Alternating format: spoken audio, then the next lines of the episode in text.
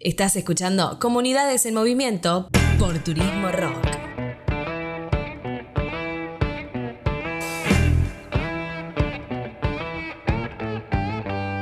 Una tragedia ambiental o ecocidio, la desidia estatal, el descontento y la solidaridad popular. Posteriormente, las operaciones de criminalización a la protesta social, el señalamiento y la persecución.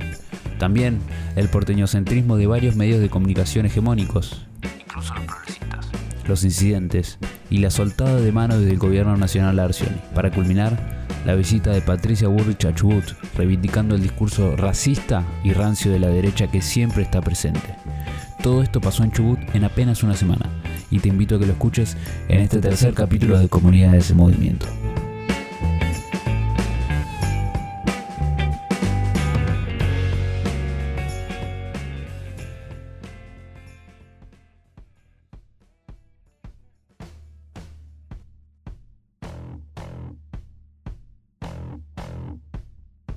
El día martes 9 de marzo, seis focos activos de incendio dejaron sin hogar a más de 300 familias en la comarca del Paralelo 42.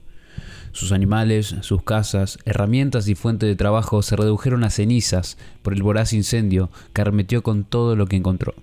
Al cabo de unas horas, lo que fue el primer foco en Golondrina se multiplicó por seis. Resulta difícil y diría hasta casi imposible creer en casualidades más allá de la hipótesis sobre el abandono del tendido eléctrico que recae directamente en el gobierno provincial por el desfinanciamiento, la falta de mantención y el conflicto salarial con quienes trabajan en el área. Nada nuevo, por desgracia. Lamentablemente la codicia y la impunidad ambiental en nuestra región siguen siendo moneda corriente. No hay castigo penal por especular, incendiar o contaminar. Lo que respecta a la comarca y el último incendio, el daño aún es incalculable. Más de 300 familias perdieron sus hogares por completo, en un rango de alrededor de 2.000 hectáreas arrasadas, pero esa cifra asciende a 40.000 en lo que va del año, sumando los incendios anteriores en la zona del Bolsón y Cuesta del Ternero. Difícilmente podremos dimensionar la angustia por la que pasan estas personas que han perdido no solo sus hogares, sino su entorno. El pueblo salva al pueblo, dicen por ahí, y así fue, que la rápida campaña de ayuda se hizo presente en cada comunidad de manera espontánea y las manos comenzaron a confluir aún más rápido que el mismo estado. Este es el testimonio de Gonzalo, un vecino que describe cómo fue para él perder todo. No tengo palabras para describir lo que siento, lo que me pasa. Este, desapareció no solamente toda mi casa, no quedaron ni los cimientos, mis perros, mis gatos, mis gallinas, todos mis animales, perdí todo, todo lo que me costó tantos años conseguir, con tanto esfuerzo, perdí todo igual que todos mis vecinos, desapareció completamente mi barrio. En realidad fue todo muy rápido, yo recién llegaba a mi casa y estaba mirando hacia el lado del Piltri, yo vivo detrás de la brigada de incendios, este, mirando hacia la ruta. Y nada, me di vuelta un segundo cuando escuché una detonación enorme y vi que las casas de detrás de mi casa a unos pocos metros estaban explotando por el aire. Y lo único que atiné a hacer es avisar rápido a, mi mujer, a mis hijos, agarrarlos y salir corriendo. Este, ellos salieron unos minutos antes.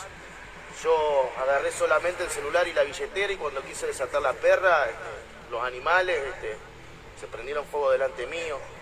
Apenas que pude acompañar a Pablo a que podamos salir, eh, me quemé los pies, los brazos, las piernas, la cara, me esquincé los dos tobillos, tengo la planta de los pies en carne viva. Yo creo que los primeros 150 metros antes de llegar a la ruta pensé que no íbamos a vivir. En un momento pensé en quedarme ahí porque no, ya no podía salir no pensé que iba a tener fuerza.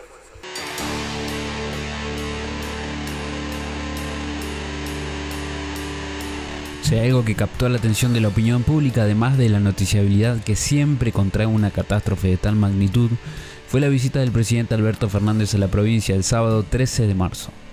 Recordemos que fue la primera vez que Alberto estuvo en Chubut, en un contexto de profundo malestar a causa de la fuerte crisis social, económica y ambiental ahora exacerbada con el incendio. La etapa de noticias sobre incidentes tratando de violentos y violentas a aquellas personas que se manifestaban defendiendo el agua al grito de fuera, fuera Arción y fuera, fue agenda de los medios hegemónicos. De repente se había instalado esta discusión y ya poco importaba el conflicto de la provincia y la catástrofe causada por los incendios, que por cierto aún amenaza con la reactivación de focos en la zona. El condimento que terminó de dinamitar esta fugaz visita fue la presidencia del gobernador Mariano Arcioni, a quien le habían ordenado explícitamente no asistir por el descontento que obviamente generaría. Pese a haberse ausentado en los días posteriores al ecocidio sin que nadie lo llame, Arcioni apareció en la pista de aterrizaje y llevó consigo un colectivo de gente que aparentemente sería parte del grupo de choque de la UOCRA, algo que ya se repitió en reiteradas ocasiones en distintos escenarios provinciales. El presidente molesto dijo que la minería era un problema que debíamos solucionar las y los chubutenses. Esto fue precisamente lo que dijo en su breve contacto con la prensa en aquella visita. Bueno, conozco que en verdad están más preocupados por el tema de la minería que otra cosa. Pero ese es un tema de la provincia, no es un tema mío, es un tema que deben resolver los, chubutenses, no es un tema nuestro. Y, bueno, conozco perfectamente bien las dos miradas que hay en Chubut, en la zona cordillerana y en el resto de Chubut, pero no es un tema mío, es un tema que deben resolver los chubutenses. Comparemos su discurso a lo que dijo en 2019. Y en Chubut hemos logrado que en la zona eh, de, la meseta podamos explotar oro y plata. Y yo apelo a que ustedes sigan invirtiendo y sigan creyendo en el país. Se refirió a un hemos, nosotros, y ahora se refirió a un ustedes, los chubutenses. Ya parece que su discurso toma distancia. Pero además de distinguir entre un nosotros y ellos, el presidente afirmó que el rechazo a la media minería es una cuestión de la cordillera cuando bien se sabe que el amplio rechazo va desde la cordillera hasta la meseta e incluso la costa de la provincia. Pero me falta un personaje más en este asunto que en principio ni siquiera se alertó de haber liberado la zona. Pero luego hizo lo que mejor sabe hacer, criminalizar, perseguir, allanar y reprimir. ¿Lo tienen? Federico Mazzoni. Lejos de una mirada de autocrítica, este vocero del arcionismo echó culpas hacia todos lados, menos hacia el mismo gobierno provincial.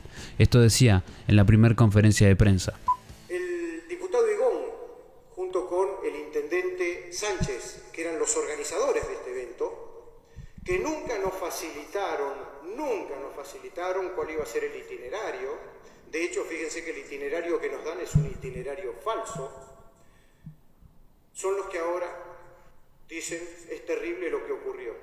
Les repito, son los que tenían el itinerario, son los que modificaron el itinerario, son los que lo llevaron a la boca del lobo, tanto el presidente como el gobernador, y encima de eso, el que encabezaba la marcha que generó toda esta agresión es un funcionario del intendente Sánchez. Luego de estas declaraciones, varios funcionarios se arremetieron contra el gobierno provincial, advirtiendo que ya habían avisado al gobernador Arcioni que no se acercara a la zona por el inevitable malestar que generaría en la sociedad. Sin embargo, poco caso hizo Arcioni.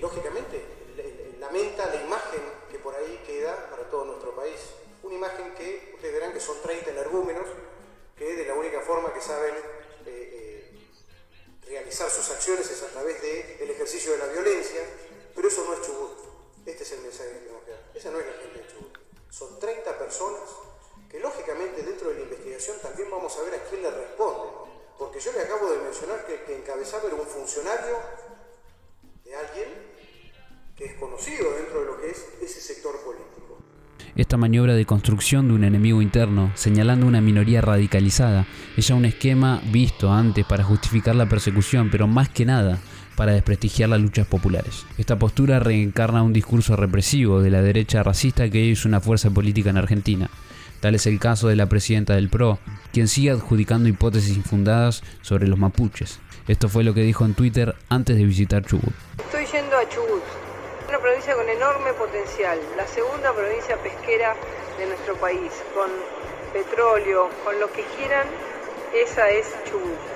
Hoy a ese drama se le suman los incendios, incendios intencionales de un grupo, RAM, RAM, que nosotros combatimos, que lo que quiere es eh, hacer de la Patagonia un lugar invivible.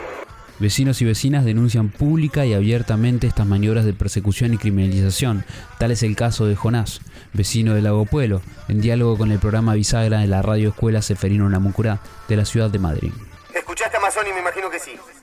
Sí, lo escuché y estoy muy preocupado, muy, pero recontra, por mi integridad y por la de un montón de habitantes de Lago Pueblo. Bueno, por empezar porque los nombres que dio no conozco a los otros cuatro, pero conozco uno de los cinco y es una persona ultra pacífica que ese día estaba caminando por la calle y se acercó a la movilización. Yo lo vi, pero no. En realidad no estoy seguro, mira, ni siquiera estoy seguro si estuvo, me pareció de verlo. O sea, no estuvo en el mismo lugar donde estuve yo, no estuvo ni cerca del coche, o sea, es una persona que ni siquiera pertenece a la agrupación de No La Mina, y esa persona hoy está presa en el hoyo con una causa grabada. Así que, si ustedes entienden la gravedad de, esto, de lo que estoy diciendo, van a entender eh, por qué estoy tan preocupado. La realidad es que no estuvieron ahí, o sea, no estuvieron cuando llegó Alberto, no vinieron a la manifestación, no son parte del grupo No La Mina. y, él está preso en este momento en el hoyo eh, sin haber sabido ni siquiera que lo venían a buscar. Apenas Mazzoni dio los nombres, bueno, nos enteramos que lo habían recién detenido y lo habían allanado de la casa. Que preocupadísimos, ya fueron allá eh, amigos, la, mujer, abogados. Pero esto, esto, esto es una locura, ¿eh? esto es, es realmente una locura. A su vez, Viviana Moreno de la Asamblea del No a la Mina Esquel recalca las irregularidades de los detenimientos y la persecución a vecinos asambleístas. Nosotros eh, no sabemos eh, si son legales las formas en que fueron tomadas esas, esas pruebas.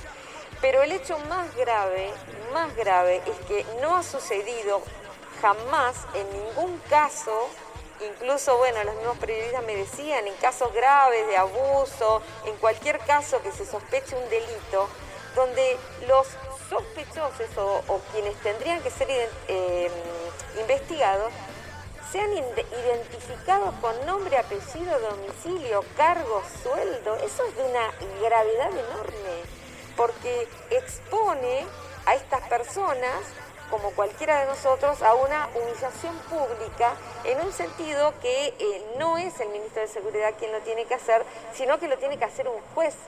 Este es otro hecho más que hace que nosotros veamos tantas irregularidades en el proceso, desde la asistencia del gobernador, desde la asistencia del diputado, de los diputados, desde la asistencia o invitación a la prensa que le decían dónde estaba o no quienes tenían que ser eh, entrevistados. Bueno, toda la situación tiene, eh, diríamos, entornos que tienen que ver inclusive con la política, internas políticas, la criminalización de la protesta, siempre cuando se tratan de vecinos, que tiene que están oponiéndose al objetivo del gobierno que tiene que ver con aprobar un proyecto de habilitar la megaminería es diferente a lo que ocurre con cualquier otra cuestión.